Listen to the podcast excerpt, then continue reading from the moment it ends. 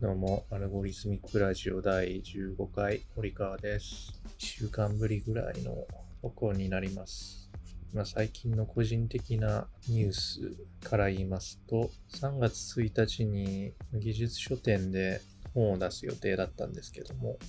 売りにの本を出す予定で、で、月曜日にちょうど内容が全部書き終わって、カバーも決めてっていう感じで、印刷に火曜日あたりに出そうかなと思ってたんですけど、ちょうど書き終わって1時間後ぐらい、月曜日の午後4時ぐらいに、技術書店の運営から連絡がありまして、2月29日、3月1日の技術書店8開催中止のお知らせという連絡をいただきました。まあ、理由は新型コロナウイルス感染症に関わる状況の中で、やむを得なく、やむを得ず、開催を中止にするっていうような内容で、結構コロナウイルスの影響がこんなところにも来てるんだなっていうのを感じたお知らせでした。ということで、火曜日印刷所に出す予定だったんですけども、急遽それはキャンセルすることにして、電子書籍としてオンライン上で販売するっていう形にしようかなって思ってます。で、代わりにその技術書店では、代わりにオンラインでの開催する技術書店応援祭っていうのが代わりに開催されるようで、そこでどうも、えー販売っていうのをできるようになっているらしいです。まあ正直、書籍版というか紙版は印刷代かかりますし、実際手渡しで渡せないと、まあ、読んでもらっているっていう感覚もあんまり得られないもんですし、今回印刷バージョンっていうのはもう諦めて電子書籍だけにしようかなって思ってます。で、いつもブースで売ってるので、そこで売って、で技術書典応援祭でも出店できるっていうことであればそこでも売って、で、今回英語も併記してあるので、英語、 native English speaker とか English speaker に向けては、ブースはちょっとまたハードルが高い可能性があるので、 Gumroad っていう、まあ、自分で物を売ったりすることができるサービスがあるので、そこで売ろうかなっていうふうに考えてます。まあこればっかりはしょうがないですよね。ウイルス、天災みたいなもんですし、まあ、ちょこちょこ小さいイベントも参加予定のものがあったりしますけど、そういうのもちょっと心配にはなってきますけど、まあ、無事そういうのも開催されたらいいなと思っている感じです。で、 Houdini の本に関してはもう完成はしてまして、アルゴリズミックデザインワークブック with フーディーニっていうような題名で、えー21個の Houdini のエクササイズ、えー課題みたいなのを設けて、で、それぞれの課題に対して2つの解法を載せるっていうような形になっています。まあ結構レベル初心者向けから中級者向けぐらいまでのレベル感っていう感じで、で、1つの課題に対して2種類解放を載せてるってことで、まあ、ちょっと違う視点で同じものを見れるっていう意味で面白さがあるんじゃないかなっていうふうに考えているところです。やっぱりそのアルゴリズミックデザインとかプロシージャルモデリングのいいところっていうか面白いところって同じ結果を出すにしてもそのやり方ってその千差万別でどんな方法をとっても行くことができるっていうのがまあ面白いところかなっていうふうに思ってましてだから道が直線的につな直線的な道っていうわけじゃなくて、まあ、どんな道を通ってどんなルートを通っていっても最終的に同じ結果にたどり着くことが可能というのが、まあ、アルゴリズミックデザインとかプロシージャルモデリングのいいところかなというふうに思ってて、で始めたばっかりだとそういうのもなかなか気づきづらくて、こういう形を作るためにはこのパスじゃないといけないっていうふうに勘違いすることも自分的にもあったんですけども、だんだんツールとかそういう手法に慣れていくと、もっと例えば計算量を減らして早く作るために、まそのその分ちょっとクオリティを落とすことになるかもしれないけど、素早く結果を得ることができるようなパスが見つかったりとか、時間はめちゃくちゃかかるけども、クオリティはとてもいいものを作れるように、作れるような手法っていうのが分かったりとか、売りにで言うとボリュームを使って形状を作るような手法もあれば、ポリゴンをそのまんま使って、同じ結果を出すにしてもポリゴンを利用して形状を作る手法があったりとか、そういうのいろいろあるので、そういう面白さっていうのを感じて、感じられてくると、 algorithmic design って楽しいなっていうふうに思っていくんじゃないかなと思ってます。よくある、まあ、僕が出した algorithmic ラ、アルゴリズミックデザイン with Houdini の本もそうですけども、まあ、一つのレシピにつき、一例しか載ってないので、それが正解の道っていうふうに思われてしまうこともあるんですけども、まあ、決してそういうわけではないっていうのが見せ、見せたいなっていうふうに思ったのが今回の本ですかね。興味がある人は、えー、また売り先が決まったら知しようかなと思うので、ぜひ買ってみてほしいなと思います。最近ちょっとあんまりガジェットとか分かってないんですけども、最近その自分が普段使いしてるヘッドホン、BOSE の QC35 っていう、クワイエットコンフォート35っていうノイズキャンセリングの Bluetooth ヘッドホンの調子がちょっと悪くて、まあ、電池があんまり持たなくなってきてしまいまして、3時間、4時間ぐらいしか持ってないような形で、以前もっと持っていた気がするんですけども、まあ、だいぶヘビーユースはしていて、毎日、ほぼ毎日何時間も使ってるような形なので、ま、ちょっとそろそろ替え時なのかなと思ったりしているところでして、で、まあ、それに際してどういうヘッドホンがおすすめかなと、どういう本、ヘッドホン、新しく買い替えるのはどういうのがいいのかなと思ったんですけど、まあ、同じ BOSE の QC シリーズはもちろん一番最初に考えたんですけども、今一番新しいのが QC35 の2っていうのが QC シリーズでは一番新しくはあるんですけども、まあ、性能的にはほとんど35と変わらず、まあ、評判はめちゃくちゃ良くて、だいたい3万5千円ぐらいの価格帯で、で販売時期がま2017年とかなんですけども、で今、BOSE からもっと新しいノイズキャンセリングフォンが出てて、でそれが、えー、BOSE ノイズキャンセリングヘッドフォン700っていうものが今、売りに出されていて、まあ、それが一番、BOSE から出てる新しいヘッドホンのようですね。で、結構これは人気があるみたいで、デザインがだいぶ一新されてるというか、ちょっとその耳当ての部分というかね、耳当てじゃないか、あの、頭にかける輪っかの部分のデザインがだいぶ一新されてる感じで、ちょっと高級感が増しているように見えて、いい感じ、いい感じになってます。で、価格が QC352 のより1万円ぐらい上なので、まあ、4万5000円ぐらいの値段帯で、で、アメリカで買うと400ドルぐらい。で、色は3種類出てて、黒かシルバーか、あとはなんか soapstone っていうちょっとピンクがかった色に白い、えー、耳当ての色みたいな、えー、色のチョイスがありまして、まあ、この中で言うとどれがいいかなっていう風に見てみると、まあ、黒か、その新しいその色の soapstone っていうのがちょっと気になりますね。で、 soapstone 白なので、まあ、ちょっと汚れが目立つ可能性もあって、そのあたりどうしようかなってところあるんですけども、まあ、黒はもう Bose らしい色っていう感じで好きな色合いではあるんですけども、で、今まで QC35-2 に関し、QC35、今使ってる QC35 に関しては、えー、シルバーを使ってるので、シルバー以外の色がいいかなとは思ってるんですが、やっぱりその soapstone ってのにしてみようかなというふうに考えている。ところですね。色はやっぱり結構いいなというふうに思います。そんな感じで、ワイヤレスのヘッドをちょっと買い替えようかなと。で、ソニーのワイヤレスノイズキャンセリングヘッドホンで WH の 1000XM3 っていうのがすごく人気であるんですけども、実はこれもうすでに一回買ってまして、すでに試してるんですけど、正直、その、まあ、ノイズキャンセリングの性能は全然ロースと遜色なくて満足できる出来ではあると思うんですけども、一個どうしても気に食わない点があって、で、それっていうのが耳当ての部分についてるタッチセンサーがあんまり気に食わない感じです。っていうのもこれ、ヘッドホンのタッチセンサーのところに触ることで、えー、再生を止めたりとか、プレイしたりとか、次に行ったり、次の曲に行ったりっていうことができるような形になってるんですけども、ま、それだけ聞いたらスマートな感じに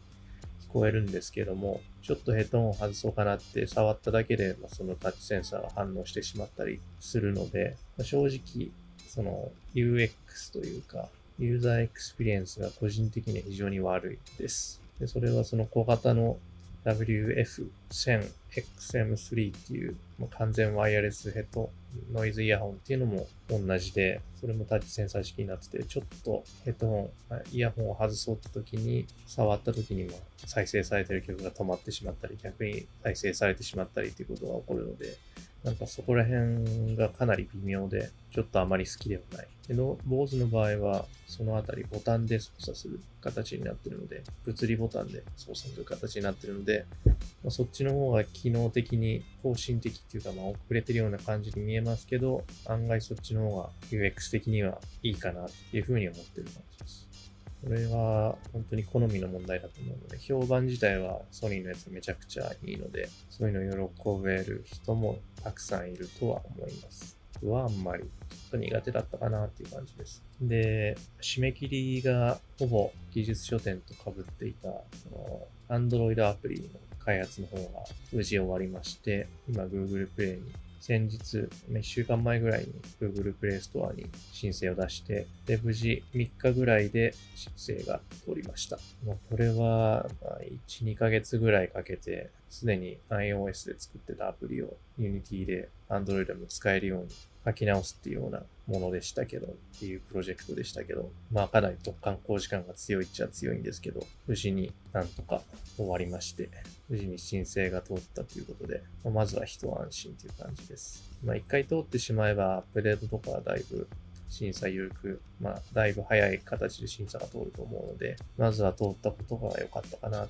で、ネット通信系も全部、まあ一応実装されてはおりますし、まあ、Android に、iOS がちゃんと申請通ったんだったら Android であんまり心配する必要はないかなと。iOS と比べたらだいぶ緩いと思うので、今でも。で、まあ、まずは一安心。で、3月あたりにちょっとワークショップ、そのアプリを使ったワークショップが企画されてて、まあ、それに間に合わせなきゃいけないっていうプレッシャーがあったんですけども、なんとか間に合ったかなっていうところであります。で、Google Play って、Google Play Store ってどうもベータ版もアップデート、アップロードすることができるみたいで、アーリーアクセスみたいな形で。なので、とりあえずベータ版として今アップロードしていて、一応検索には引っかかるんですけども、まあこれはベータ版ですよっていうのをちゃんと書いてくれるような形に載せてくれてるような形になっています。まあ、ワークショップでとりあえず使うだけっていう形なので、それはとりあえずそれでいいのかなっていう感じですね。まだ宣伝の GO が出てないので、どういう内容かっていうのは言えないんですけど、もうそろそろ言えるんじゃないかな。これは主に3人で作ってるアプリで、開発者が僕で、もう2人がそのメインのコンセプトとか企画とか、まあ、いろんなそのワークショップの企画したりしてる。まあ、その2人がメインで考えた内容っていうのを僕がアプリに落としているっていうような、そういうチームですね。で他にも、後から参加していただいたバックエンドのエンジニアとかもいらっしゃったりして、今後うまくいけばどんどん育っていく可能性のある面白い内容のアプリになってるんで、また宣伝できるようになったら、ちょっともうちょっと話してみようかなと思います。これに関しては。まあ、終わってとりあえず良かったなってところですね。で、結局やっぱり自分が、時間があんまりないってことで、時間が慣れし、自分が慣れ親しんでる Unity で結局 Android アプリを作ることになってしまいましたけど、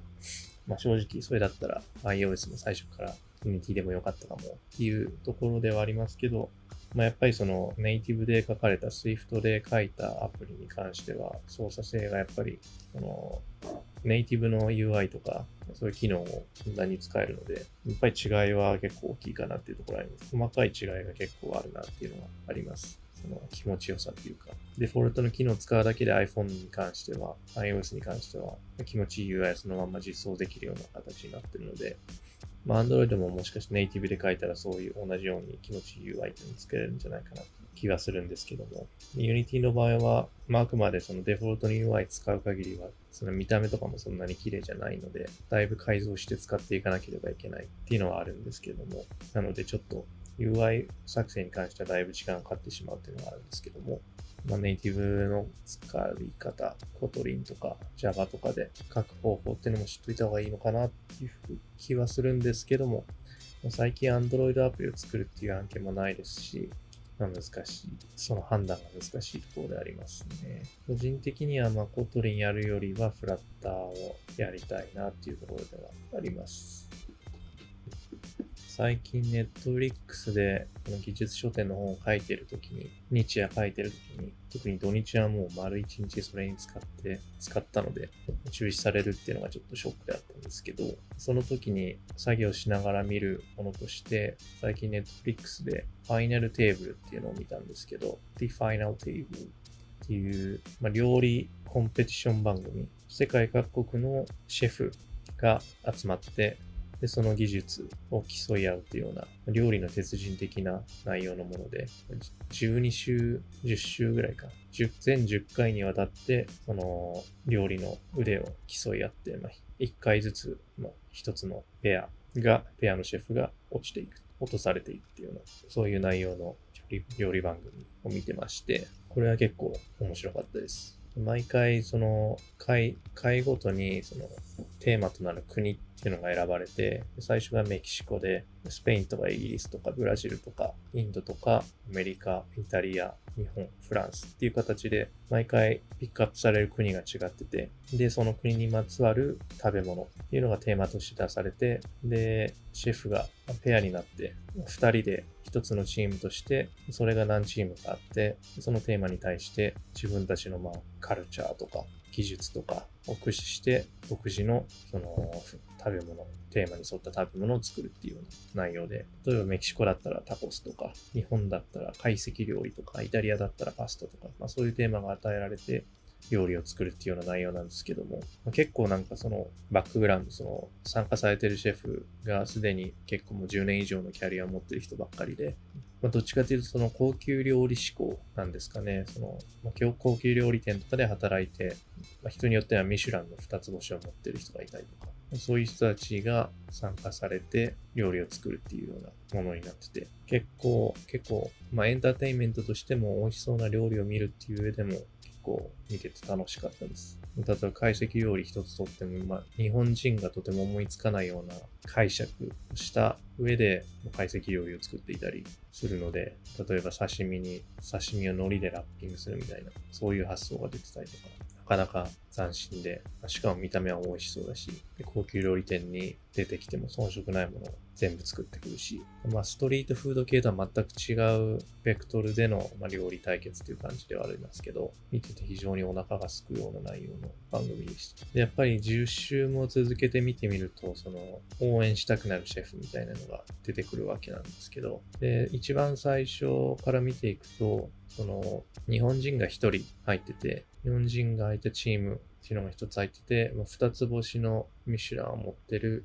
高木真っていう方と、まあ、あとアメリカのドナルド・フッツっていうペアのチームがあって、まあ最初はやっぱりそこを応援しちゃってましたね。日本人っていうところで。で、第1回、第2回は無難に行ってたんですけども、第3回で残念ながら脱落してしまって、彼らは。で、そこからあとはしばらくはその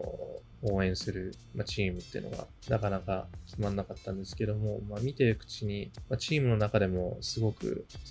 神経質な人がいるチームがあったりとか、あるいはもうめちゃくちゃもう底抜けに明るい人がいるチームがあったりとかっていうのがあって、やっぱり見てて気持ちいいのはその笑顔が絶えない、底抜けに明るい人、シェフのチームっていうのは見ててすごくいいなって思ってて、で、そのな、そのチームの一つがエストラス・オコア、オチョア、メキシコの人と、あとラファージル、ブラジルの人のチームで、やっぱりまあ南米だからっていうこともあるのか、常に笑顔も絶えなくて、で、仲もめちゃくちゃ良さそうですし、正直好きなチームって言われたらそのチームが多分一番好きかもしれないです。全10回見た上で。最終的に、まあ、どこが勝ったのかってのは言わないですけど、最終的に勝ったチームも結構好きでした。これ2018年にリリースされたショーで、まだシーズン1しかないんですけども、2018年でシーズン1ってことは、そんなにいいレビューがもらえなかったのかもっていう気はなんとなくします。ここから別の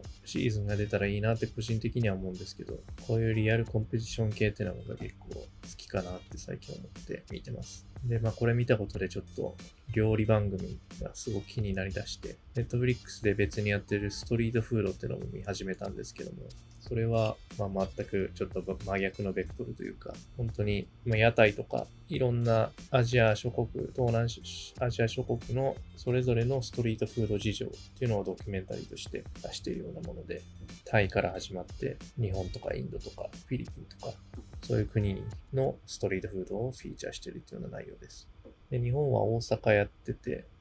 まあ、日本の台所って呼ばれてるんですかね。日本の台所としての大阪っていうのがフィーチャーされてる感じでした。まあだったらその博多っていうか福岡でもいいような気もなんとなくしたんですけど、特に屋台っていう意味では、まあそれはそれですごく面白い内容ではあります。やっぱりコンペティション系の方が、その実際に料理して何を、どういう素材を選んで、どういう調理をしてるのかっていうのを具体的に見れるっていう意味では、コンペティション系の方が結構好きかもなって思ったりしてますね。さっき言ったように土日技術書店の本ずっと書いてたので、ちょっと自転車乗るのをサボっちゃってて、で、月曜日にバーチャルライド、ツイフトで乗ったんですけど、体調が悪いのか、2日抜けただけで、2日乗ってないだけでだいぶ体力が落ちたのか、すごく30キロぐらい走ったんですけど、なんかすごく疲れちゃって、いつもと比べて、なんか運動不足感をすごく感じてるところです。体重の増減が結構最近横ばいというか、第62から63キロぐらいで下がったり上がったりっていう感じなんですけども、ま、ちょっと最近食べ過ぎな傾向はあるなっていうのは気がしてて、日曜日に、日曜かな、土曜かな、土曜日に結構大食いをしたというか、毎週、毎週末土曜日はもうめちゃくちゃ食べる日っていう風に、まあ自分の中で設定してはいるんですけど、その日は夜に焼肉の食べ放題に久しぶりに行って、まあ本当にもう何年ぶりかぐらいの食べ放題っていう感じで、しかも一人でまあ、自分が住んでる家の近くにあるその焼肉食べ放題の店っていうのがあって、まあ、比較的結構安く食べられるっていうことで、これをちょっと行ってみたんですけど、まあ、安めのお店なので、まあ、いわゆる牛角みたいな安めのお店なので、そのお肉のクオリティがいいかっていうと、まあ、そこそこっていう感じではあるんですけれども、まあもうおかわりし放題、まあ時間制限内であればおかわりし放題っていう感じなので、とりあえずもう食べられるだけ食べようかなと思って行ったんですけども、まあもう最近、高校大学生の時はもうめちゃくちゃいくらでも食べられてた気がしたんですけど、やっぱりちょっと胃が弱っているのか、年なのか、あんまり詰め込めなくなってきてしまって、3回ぐらいお肉をオーダーしたんですけども、3種類ずつぐらい。なんか全部で9種類ぐらいですね。もうそれでもうお腹だいぶいっぱいになっちゃって、ちょっともうこれ以上は食べられませんっていう感じになってしまいまして、まあ、元は取れてるような気はするんですけども、まあちょっと、もうちょっと食べられ、食べられる気がしたけど、残念だなっていうふうに思った感じです。ロースとか、カルとか、ハラミとか、ホルモン系もいくつかで、中には鳥のハラミなのかもありましたけど、まあ、鶏系が多分一番やっぱり食べやすいかな。油が少ないってのもありますけど、結局油が多いものがなかなか喉に通りにくくなってきている恐怖の頃って感じです。まあ、運動に関して言うと最近はちょっと自転車は乗ってはいるんですけど、一時期筋トレもしてたんですけど、筋トレ全然やんなくなっちゃって、今そのせいかちょっと微妙に体脂肪が上がりつつあって、ちょっとちゃんと筋トレもやんなきゃいけないなっていうふうに思ってます。まあ、スイッチのリングビットアドベンチャーってのをや、一時期やってたんですけど、最近全然やってなくて、一回やらないとなかなか続けられないっていう、まあちょっと、これはもう自分のモチベーションの問題ではありますけど、また再開しないといけないなというふうに思っています。せっかく買ってるんだからね、やらないともったいないですよね。そんなにハードなワークでもないので、で時間もそんなに取られないし、一回やってしまえば結構楽しいので、やる、やり始めるきっかけっていうのを作らないといけないかなっていうところです。まあ、ゲームっていうとそういうのしかあんまり最近はやってないですね。あとは、ハングバンドちょこちょこやったりっていう感じですね。まあちょっと一個締め切りがあったものがなくなったので、その技術書店っていうのがなくなったので、少しちょっと心に余裕が出てきたかなっていうところです。で、今は授業もないですし、で、ま、これまでやってたその会社訪問で8時間レクチャーするみたいなのも今のところないので、ちょっと心に今余裕ができてていい感じではあります。3月ぐらいからまたでかい仕事をやらなきゃいけないっぽくて、まあ、ちょっとそれがまた大変になってしまうのかなっていう気はしていますけども、今のところはある程度やらなきゃいけないものが終わって、まあ、まだいくつか締め切りがあったりしますけども、心に余裕ができてる状態っていう感じですね。そういう状態がずっと続いてくれればいいんですけども、だからあんまり今年は仕事を取りたくないなっていうのがあるんですけど、まあでも取らないと空腹で死んじゃうので、まあ、食べていけるぐらいのお仕事をもらって、心に余裕を持たせられたらいいなというふうに思ってます。で、まあ好きなことをもっと、まあ、Unity でいろいろ遊んだりとか、ガジェットでいろいろ遊んだりとか、そういうことをちょっともっと自分の時間をもうちょっと作りたいなっていうふうに思っているところではあります。フーディニももうちょっと、フーディニ以外にもサブスタンスデザイナーももうちょっとたくさん触りたいなと思ってるんですけど、なかなかまだちゃんとできてないっていうのが悩ましいところです。まあ、最近の近況っていうとそんなところですかね。じゃあ今日はそんなところでまた来週あたり。ではでは、バイバイ。